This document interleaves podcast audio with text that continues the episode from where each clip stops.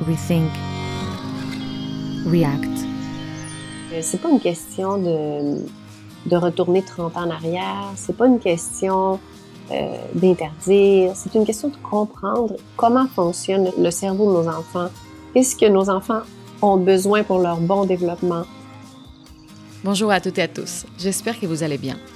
Aujourd'hui, je suis de retour avec deux épisodes dans lesquels je vais parler avec mon invité sur l'omniprésence des écrans dans la vie des enfants. On les appelle les digital natives ou les natifs du numérique. En plus de l'utilisation personnelle sur laquelle euh, nous devons réfléchir s'il doit vraiment avoir lieu dans leur jeune vie, les enfants vont être confrontés à la digitalisation en classe. J'ai pu discuter avec plusieurs enseignants qui sont révoltés et déçus par la stratégie numérique dans l'enseignement. Un écran par élève est-il vraiment indispensable au secondaire 1 pour développer les compétences transversales et disciplinaires?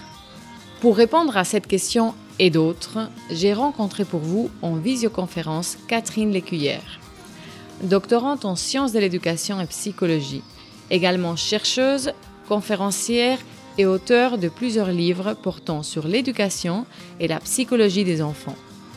Elle va répondre à certaines questions des professeurs, nous allons parler de notre capacité d'apprécier le réel et comment celle-ci est transformée par les stimulations digitales. Pour conclure, elle nous donnera son exemple personnel et quelques pistes pour comment faire mieux à la maison. Si vous avez des enfants en bas âge ou que vous enseignez au primaire, n'hésitez pas à écouter l'autre partie de cet entretien dans le prochain épisode. Merci d'être ici et bonne écoute. Les professeurs, ils sont déjà confrontés à des problèmes dans les classes, des problèmes de sommeil, de concentration, d'attention, de comportement. Donc, la première de leurs questions, y a-t-il une vraie plus-value à offrir des tablettes ou des ordinateurs à tous les enfants pour les utiliser dans tous les cours? Non, il n'y a, pas de vraie plus-value en fait. Et ça, c'est pas une opinion personnelle. C'est quelque chose qui, est facile de voir dans la littérature euh, académique. Donc, euh, à ce jour, il n'y a pas d'ensemble d'études sérieuses publiées dans des revues indexées, euh, des revues de référence académiques qui, qui, disent là, que, que, l'utilisation des tablettes ou des Chromebooks dans les salles de classe donne des, résultats académiques supérieurs. Donc, la seule chose qu'on était capable de prouver, c'est que on aime bien, on aime mieux, on, se sent plus motivé. Mais ça, c'est des, des, indicateurs qui sont complètement subjectifs. Et si, si le, on aime mieux, euh, ça nous motive, euh, n'est pas en lien avec une amélioration des résultats ou des opportunités euh, professionnelles. Donc ça, c'est du vent. Dans le domaine de l'éducation, on parle beaucoup d'innovation. Ça, c'est un concept qui est très dangereux. D'ailleurs, j'en parle beaucoup dans mon quatrième livre qui n'est pas encore publié en français. J'espère que bientôt le sera. Euh, l'innovation, c'est un concept qui est mm, d'emblée qui est commercial. C'est pas un concept éducatif. Là. Donc, il faut être très très prudent. Euh, je pense que l'omniprésence des tablettes et de la technologie dans les salles de classe est due à une pression commerciale. L'industrie, euh, une des industries les plus puissantes à ce jour, de part avec la, la, la pharmaceutique, là, c'est la, technologique. Donc, euh, ils ont des budgets illimités pour, pour, faire, un, pour faire la preuve euh, auprès du public, auprès des politiciens, euh, que leurs produits, bon, sont, fantastique euh, au niveau éducatif, mais c'est pas quelque chose qui a été prouvé, pas du tout. Je pense qu'on doit faire, euh, on doit écouter avec beaucoup beaucoup de respect l'opinion des professeurs. Les professeurs sont très très fâchés euh, parce que bon, on a, laissé l'industrie dicter ce qui doit se faire dans les salles de classe et ça c'est une ligne rouge qui doit qui ne devrait jamais avoir été passée. D'ailleurs, moi j'aimerais beaucoup parler du fardeau de la preuve. Je suis avocate, donc c'est quelque chose que, je comprends très bien. Le fardeau de la preuve, c'est qui doit faire le fardeau de la preuve. Là, que ça, c'est des choses qui, amènent une, amélioration au niveau éducatif. Mais c'est pas moi qui dois faire le fardeau de la preuve que c'est pas le cas. C'est l'industrie technologique qui doit prouver que c'est le cas. D'une part, que c'est le cas, et d'autre part, qu'il n'y a pas d'inconvénients. Et le, les inconvénients euh, sont clairs. En fait, l'inattention, l'impulsivité, il y a des effets secondaires à l'utilisation de nouvelles technologies. En effet, les professeurs m'ont aussi parlé des problèmes de sommeil de leurs élèves. Ça a un impact sur le plan psychologique et social. Lorsque nous consommons beaucoup d'écrans, notre cerveau est davantage sollicité et nous sommes moins à l'écoute de nous-mêmes et les personnes qui nous sont proches. Voici une autre question des professeurs. Est-ce que nous pouvons aider les enfants à acquérir les connaissances pour se guider dans l'environnement numérique pour faire une utilisation responsable? Je pense que l'éducation responsable ne peut pas avoir lieu lorsque l'enfant a le dispositif numérique dans ses mains. Donc, si l'enfant est trop jeune et pas capable de résister à un bombardement de stimuli externes, on a de la difficulté, nous les adultes, hein, à gérer ça. Mais on s'imagine une personne de 9, 10, 12 ans. Donc, euh, je pense que la meilleure préparation pour le monde online, c'est la préparation dans le monde réel. Donc, la capacité de retarder la gratification et toutes ces choses dont on a parlé plus tôt. Donc, dans ce sens, je suis pas d'accord avec l'idée que le fait de donner un, téléphone intelligent à un enfant de, de 6 ans, de 9 ans, de 12 ans ou de 14 ans, c'est la meilleure façon de, l'éduquer dans l'utilisation responsable. Je pense que c'est un, c'est une, c'est une contradiction interne de penser comme ça. Ça serait comme trahir le sens même du mot liberté. On peut pas enseigner un enfant à conduire une voiture euh, en lui donnant les clés de la voiture à 14 ans, par exemple ce qui fait que l'enfant est capable aussi euh, non seulement de résister aux stimuli, euh, à toutes les tentations qu'il peut y avoir ici sur les réseaux sociaux et sur Internet, mais c'est aussi la capacité d'avoir des connaissances qui lui permettent de, de, de, mettre en contexte les informations qui, se trouvent sur Internet. Internet, c'est un, un, océan d'informations hors contexte. Donc, euh, et qui donne le contexte? Bon, c'est toujours les parents et les enseignants. Donc, moi, je défends euh, l'éducation où est-ce que l'enseignant transmet les connaissances, la culture, euh, une éducation où est-ce que la littérature, la lecture est très présente. Ça, c'est évidemment, c'est, on, on, commence à rentrer dans mon quatrième livre qui n'est pas encore publié en France, là, mais c'est un livre qui parle de l'importance de la transmission des connaissances et de la culture et de l'importance de la lecture. la lecture, c'est quelque chose qu'on fait à notre rythme. Hein. Et c'est quelque chose qui, qui, naît de l'intérieur. C'est quelque chose qui nous permet d'avoir ce sens critique, un vrai sens critique, qui n'est pas juste de critiquer pour critiquer, mais qui est, qui est de voir la réalité avec à partir d'un critère propre qui a été forgé euh, au fil des lectures qu'on a fait. Mmh Il y a une citation d'Hervé Simon dans ton livre qui l'explique très bien. Ce que l'information consomme est assez évident. Elle consomme l'attention de son récepteur donc l'abondance d'informations appauvrit l'attention. Ben oui. Ceci est vrai pour nous et ceci est vrai pour nos enfants. Oui, parce que en fait, une des choses que j'explique beaucoup dans mes conférences, c'est la différence entre attention soutenue, émerveillement, et d'une part, et d'autre part, euh, la fascination passive. Donc, euh, on a l'impression souvent que c'est la même chose. On voit nos enfants qui sont devant un écran, pour on dit, oh, ils sont attentifs. Mais c'est pas du tout le cas. Parce que, ah évidemment, s'ils sont en train de faire un programme de mathématiques sur une, feuille Excel, c'est possible qu'ils soient très attentifs. mais s'ils sont devant un jeu, un vidéo, un jeu euh, de la console, ou s'ils sont devant une, tablette, ou s'ils sont devant une application très rapide avec des, des algorithmes, c'est pas une attention soutenue là, de, dont il est question ici. C'est une fascination passive devant des stimuli fréquents et intermittents. Donc, c'est très différent. Euh, c'est quoi qui fait en sorte que c'est différent? c'est le locus de contrôle. C'est un concept en psychologie. C'est le lieu à partir duquel on contrôle notre comportement. Donc, si le locus de contrôle est, externe, euh, donc c'est, ce sont les algorithmes de l'application qui, tiennent les rênes dans, ce cas-là. Si le locus de contrôle est interne, c'est la personne qui, mène, euh, qui, fait en sorte bon qu'il y a une chose qui se passe et une autre. Euh, devant l'écran, dans, le cas d'un enfant très jeune, c'est évident que ce qui tient les rênes, c'est pas l'enfant, c'est la, la, programmation euh, ou les algorithmes de l'application. Donc, il faut faire la différence entre ces deux choses-là. On entend souvent que c'est absolument nécessaire que les enfants puissent être éduqués aux écrans pour être plus compétitifs dans le marché du travail demain, pour ne pas louper un train. Hum, en fait, c'est pas du tout le cas. C'est-à-dire que les technologies sont pensées pour, euh, pour être utilisées, euh, on dit en anglais plug and play. Donc, c'est très, très, très facile d'utiliser les nouvelles technologies. On n'a pas besoin euh, de dédier des années pour pouvoir savoir comment utiliser une tablette là ou un smartphone. C'est seulement le connecter et là, on peut l'utiliser. Si notre enfant de 2, 3, 4, 5 ans est capable d'utiliser un smartphone ou un téléphone intelligent, c'est pas parce qu'il est intelligent, c'est parce que l'ingénieur qui a pensé, qui a, fait le design du, smartphone est très intelligent. Donc ça, c'est très différent. Nos enfants ne perdent aucun train. C'est-à-dire qu'il y a une étude euh, sur le euh, je ne sais pas si tu connais l'étude de PISA, c'est une étude qui se fait chaque année pour comparer euh, différents systèmes éducatifs partout dans le monde. Donc, euh, il y, a, y, a, une étude de PISA qui a été faite en, en, lien avec l'utilisation de nouvelles technologies dans les salles de classe de tous les pays qui, qui se présentent à PISA.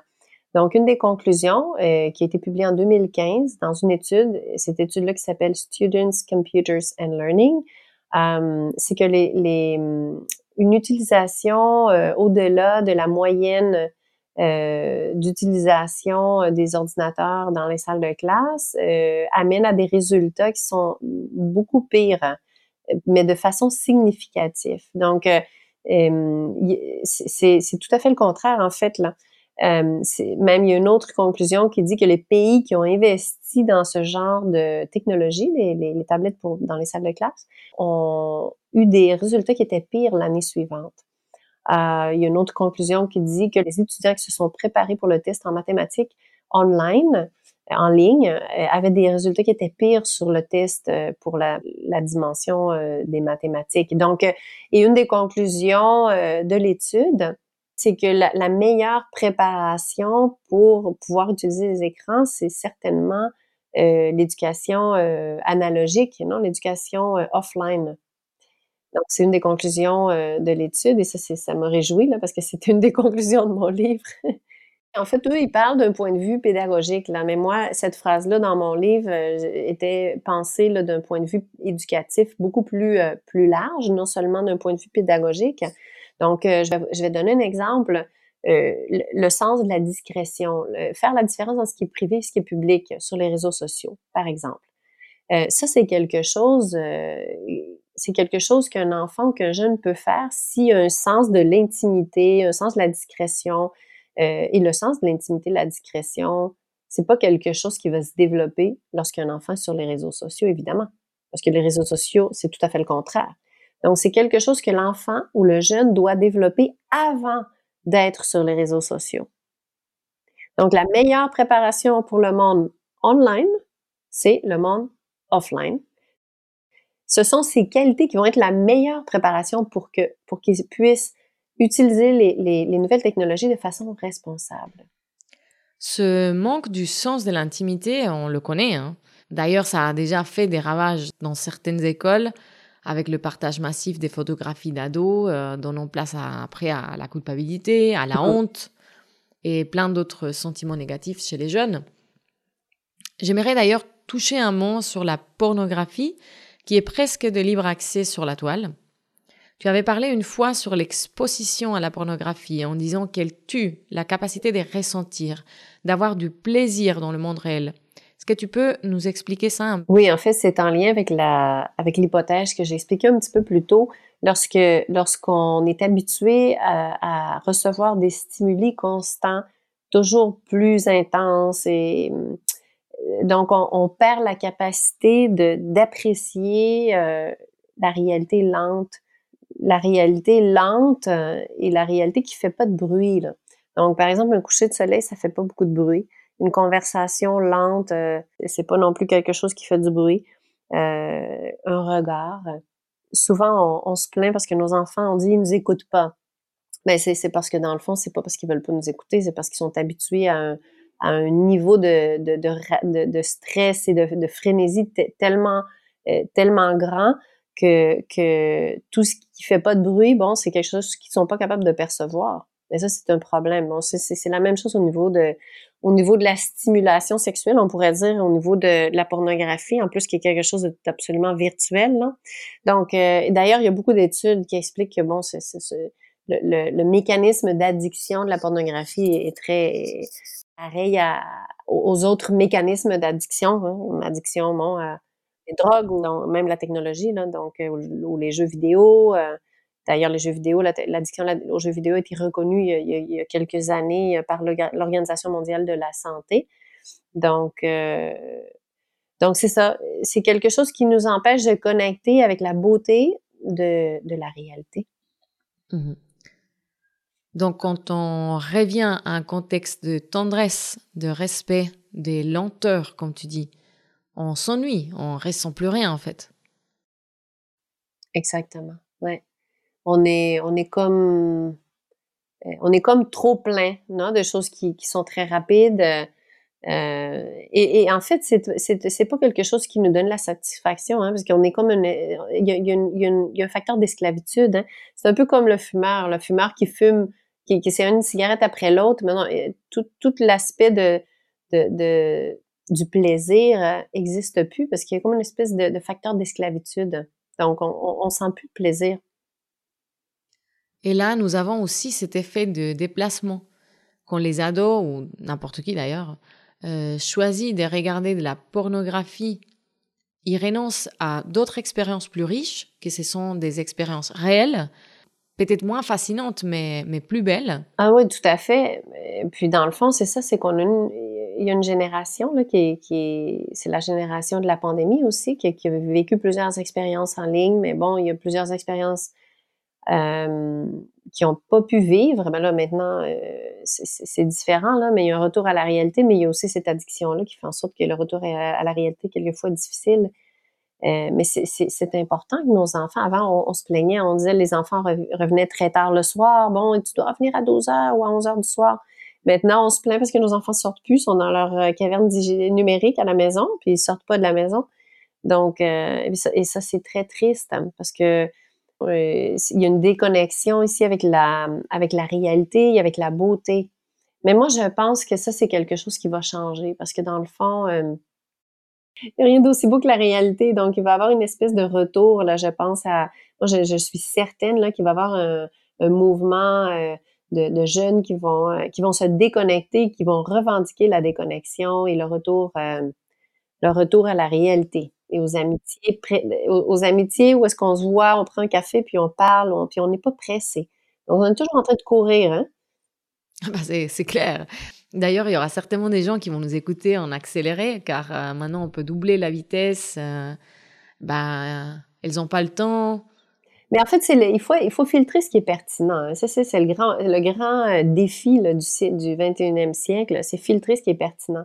On, a, on a 2000, 2500 possibilités chaque seconde de choses qu'on pourrait faire ou qu'on pourrait voir sur Internet, puis ça n'en finit jamais.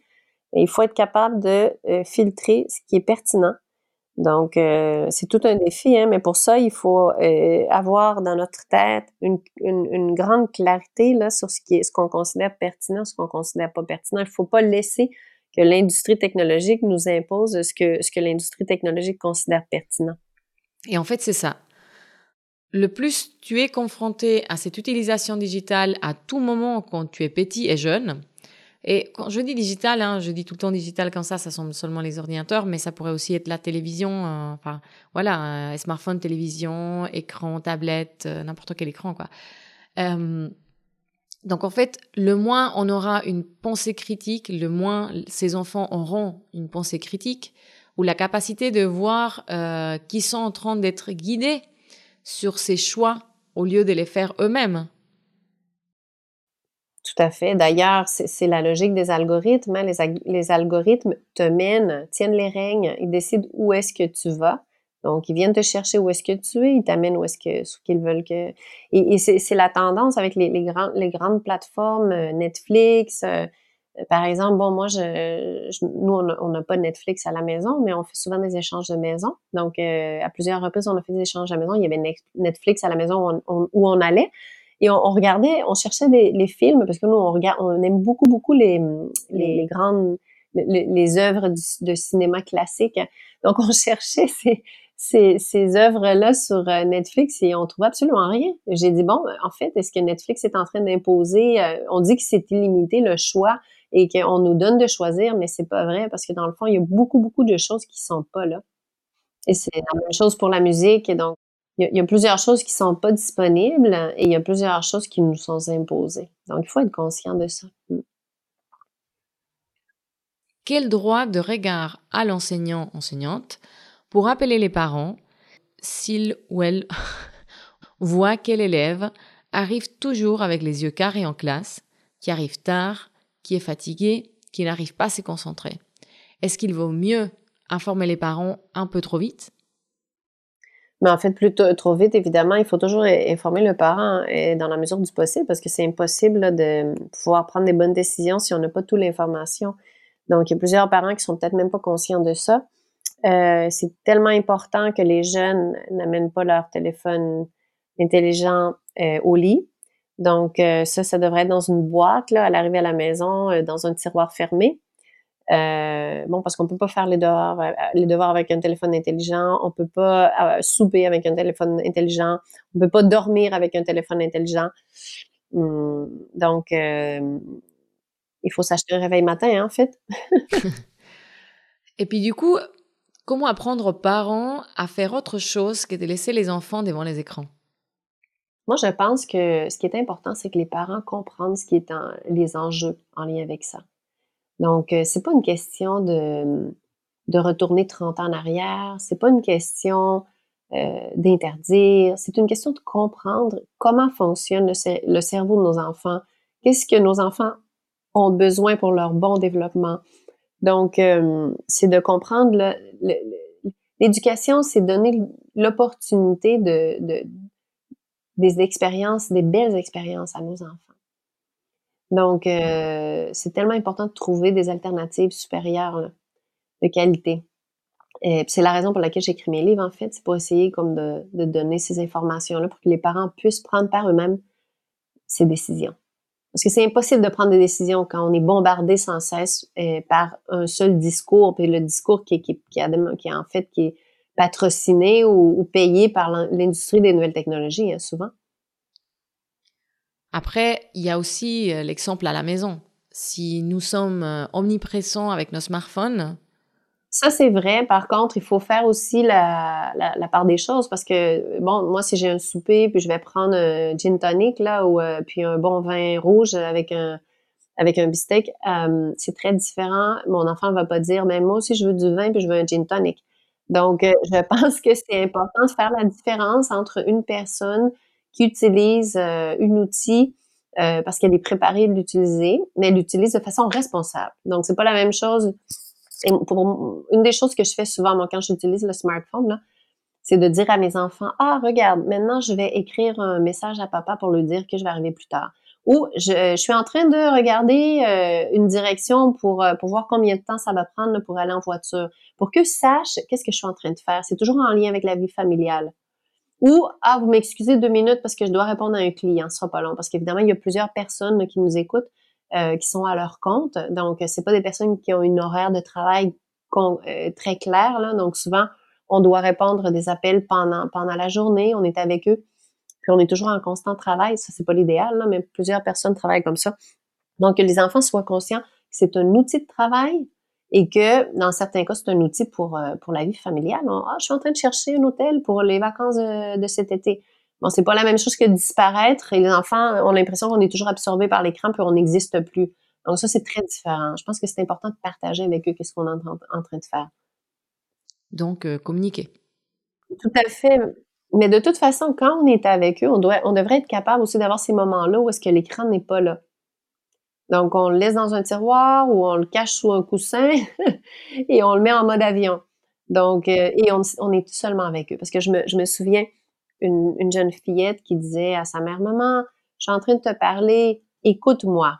Et sa maman était sur son smartphone. Elle dit, oui, je t'écoute, qu'est-ce que tu veux? Elle dit, non, écoute-moi avec les yeux. Donc, les enfants comprennent parfaitement que l'attention peut pas être divisée. Bon, les yeux sont sur une chose, les oreilles sont sur une autre chose, ça c'est impossible l'attention est indivisible. Donc, quand on, porte l'attention sur quelque chose, on doit y, être avec les cinq sens.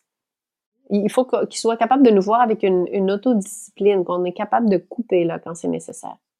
Tout ça nous donne de la matière pour mener nos réflexions. Maintenant, je vais donner place à quelques questions des parents qui m'ont envoyé. La première, quelle proposition pour pallier à la culture de la chambre? Très bonne question. En fait, c'est moi, je, suis contre le fait d'avoir des écrans dans les chambres. Donc, je pense que s'il n'y avait pas d'écran dans les chambres, il n'y aurait pas de culture de la chambre pour commencer. Eh ben voilà, simple, efficace. donc moi, je, par exemple, à la maison, ce qu'on fait, c'est qu'il y a des écrans, là, évidemment, parce que la plus vieille a 17 ans, donc elle a besoin d'avoir accès à l'ordinateur souvent. Donc, l'écran qui est dans un, un, endroit de passage, donc dans un couloir, il y a une, il y a une petite, euh, une petite table avec une chaise. Et bon, et, en arrière d'elle, bon, les gens passent, donc euh, il n'y a pas de secret. donc, euh, et c'est pas euh, un endroit où est-ce qu'on veut rester trois heures dans un passage. Donc, c'est pour utiliser la technologie pour ce qu'elle doit être, c'est c'est un outil et rien d'autre. Hmm? Donc, ça d'une part. Mais de l'autre part, il faut pas seulement dire non, non, non ou interdire. Donc, il faut avoir aussi des alternatives. Donc, ça, c'est très important. Euh, on peut pas passer, se passer la vie à dire à l'enfant non. En fait, moi, je préfère pas avoir quelque chose que me, devenir une police euh, qui, qui doit dire bon euh, euh, deux heures ici, arrête maintenant, etc., etc. Donc, par exemple, les tablettes à la maison, on n'en a pas. Les smartphones, bon, nos enfants n'ont pas de smartphones non plus là. Ta fille de 17 ans, elle n'a pas de smartphone? Non, non, non, non. Elle a un téléphone pour faire des appels. Euh, on a deux téléphones pour la famille pour faire des appels, donc les prendre quand ils veulent. C'est tout à fait disponible pour eux quand ils veulent. Euh, on a un vieux smartphone qui est dans un tiroir, bon, pour par exemple euh, partager des, feuilles de devoir ou des choses comme ça, ou envoyer des documents des amis. Mais c'est pas quelque chose qu'ils ont dans leur poche euh, puis qu'ils vont se promener avec ça. D'ailleurs, c'est un, un smartphone qui utilise le Wi-Fi de la maison. Il n'y a, a, pas de connexion Internet. Là. Donc, euh, pour, pour aller à l'extérieur. Donc, euh, et, franchement, ils sont jamais pleins de ça. Hein? Euh, quand, mais par contre, il faut donner des alternatives. Donc, par exemple, à la maison, bon, la cuisine, la pêche, euh, les excursions, la lecture, le, le bricolage, euh, et évidemment que la maison soit toujours ouverte pour les amis. Donc, notre maison, c'est un lieu de passage. Hein? C'est encore plus intéressant qu'un qu'un, euh, comment on dit en français, qu'un un profile de Facebook.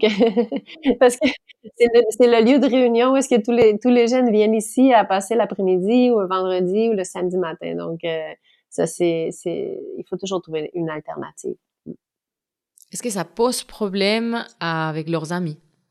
Ouais, en fait, c'est le, il y a beaucoup d'amis qui ont qui ont un smartphone évidemment, mais il y en a d'autres qui ne l'ont pas parce que bon, c'est sûr que nos enfants aussi, bon, comme ils en ont, pas, mais leurs meilleurs amis, bon, ils n'en ont pas besoin d'en avoir. Donc c'est un cercle vertueux là. Quand l'enfant vient à la maison, dit maman, j'en veux un parce que tout le monde en a. Bon, si on résiste et on est deux trois par classe, bon, mais les enfants vont être amis entre eux, ben il y en aura pas besoin. D'une part, d'autre part, euh, quand il y a une vraie amitié s'il y a une réunion avec des amis, euh, ben, il y a quelqu'un qui va appeler à ma fille pour lui expliquer, bon, on, va se voir à 11 heures à telle place. Donc, on, s'envoie un message de texte. Et puis, elle, espère pas euh, des, activités parce qu'elle n'a pas de smartphone. Je pense que c'est l'amitié va au-delà de ça. Tout ça m'a fait penser à une maman qui m'avait écrit euh, Ah, il faut absolument que les jeunes ne se privent pas d'être sur les réseaux sociaux car ils risquent de ne pas avoir accès aux informations sociales. Et maintenant, je me dis, en fait, cette opinion-là, elle vient à l'encontre de cet exemple que tu nous donnes de ta fille de 17 ans. Oui, mais en fait, chaque parent doit faire ce qu'il pense, là. Mais moi, je suis pas d'accord avec cette, euh, cette opinion-là.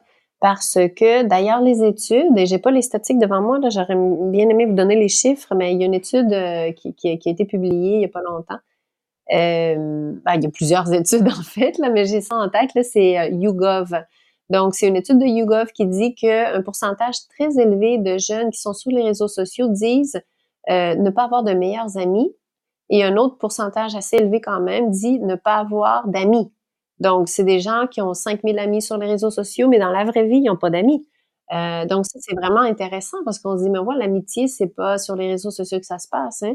C'est quelque chose de beaucoup plus profond que ça. Donc, je pense que c'est, euh, on doit pas avoir de, de, de complexe d'immigrants euh, euh, de, de, numérique et penser que ça c'est le futur. Non, non, c'est pas le futur. Ça c'est quelque chose de passager. L'amitié, ça va toujours être la même chose. Non, l'amitié c'est c'est se voir, c'est parler, c'est avoir du temps pour l'autre, c'est quelque chose d'exclusif. c'est c'est pas partager des photos dans un endroit où est-ce que tout le monde nous regarde. ça, c'est très différent. Merci infiniment à Catherine pour son temps et son expertise. Et merci à toi qui nous écoutes. Pour moi, cette question de digitaliser les classes est une question bien plus importante qu'il n'y paraît. Tenons compte de tout ce que Catherine nous a dit, ainsi que les études auxquelles elle fait référence. Euh, je vous laisse les liens dans la description de l'épisode. Il ne me semble pas justifié d'utiliser les ordinateurs pour faire les mathématiques ou les exercices de rédaction. Il faudrait tenir compte de cet effet des déplacements. Qu'est-ce qu'on enlève quand on met l'enfant devant un écran? Euh, Je pense typiquement à ce contact visuel avec l'enseignant ou avec ses collègues, euh, la communication non verbale, la créativité qui se passe par nos sens qui sont relativement annulés quand on est devant un écran. C'est clairement une question de santé, car on ne va pas se mentir. On sait toutes et tous que la plupart d'adolescents et même des préadolescents passent énormément d'heures par semaine devant les écrans, beaucoup plus que celles recommandées. Alors, Comment va-t-on transmettre aux jeunes qu'ils doivent se passer des écrans si nous renforçons aussi leur utilisation à l'école, tant en classe que pour faire leurs devoirs? Concernant la santé, il y a clairement un impact neurologique, mais pas que. Il y a aussi la posture, la fatigue des yeux, le manque d'activité physique. Et puis, c'est pas la même chose à 12 ans qu'à 16 ans. Et en plus, il y a un tas de conséquences pour l'environnement, que ce soit au niveau des ressources qu'énergétiques. Là, je vais faire juste 30 secondes l'avocate du diable. Il y a deux raisonnements en défense de cette digitalisation en classe qui ont une petite partie des raisons. La première, celle de les préparer pour demain. Je vous accorde qu'enseigner la programmation en informatique peut se révéler important. Ou par exemple préparer des rapports de sciences qui nécessitent aussi et avant tout une préparation sur le terrain, dès l'observation dans la nature ou lors des expériences en classe. Mais Connaissant les défis auxquels nous allons faire face, on va avoir besoin d'énormément de personnes capables de travailler la terre, capables de faire des travaux manuels, ainsi que de travailler dans le domaine de la santé. Pourquoi est-ce que l'informatique aurait plus de place que celle accordée aux autres domaines? C'est une réflexion à mener. La deuxième, c'est l'égalité des chances. Mais faut-il qu'un enfant de 14 ans aille son ordinateur personnel? Qu'en est-il des familles qui n'ont pas envie que leurs enfants soient exposés si tôt à cette utilisation? Et qu'en est-il des familles qui n'ont aucune idée de comment encadrer cette utilisation à la maison? Le fossé numérique entre les enfants riches et pauvres n'est pas ce à quoi on peut s'attendre. Il se peut que les enfants des parents pauvres et de la classe moyenne soient élevés par des écrans, tandis que les enfants des dites élites retourneront au luxe de l'interaction humaine. Il ne faut pas oublier que Apple et Google se livrent une concurrence féroce pour faire entrer les produits dans les écoles et cibler les élèves à un âge précoce, lorsque la fidélité à la marque commence à se former. Comme le dit Catherine, les enseignants et les écoles doivent prendre les décisions à la lumière de la littérature scientifique, des pédiatres, des psychologues, et appliquer les principes universels de prudence et de précaution. Et puis nous, les parents, ensemble aux enseignants, on doit enseigner aux enfants à développer le sens critique avant de les submerger dans l'utilisation des écrans et avant de les laisser s'aventurer dans le monde digital. Si tu souhaites mieux comprendre ce que nos enfants ont besoin pour un bon développement depuis le plus jeune âge, ou de savoir ce que Catherine veut dire avec éduquer à travers des belles expériences, écoute le prochain épisode. Encore merci d'être ici. N'hésite pas à partager cet épisode avec les personnes pour qui ce sujet peut être relevant.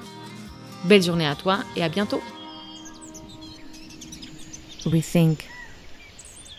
React.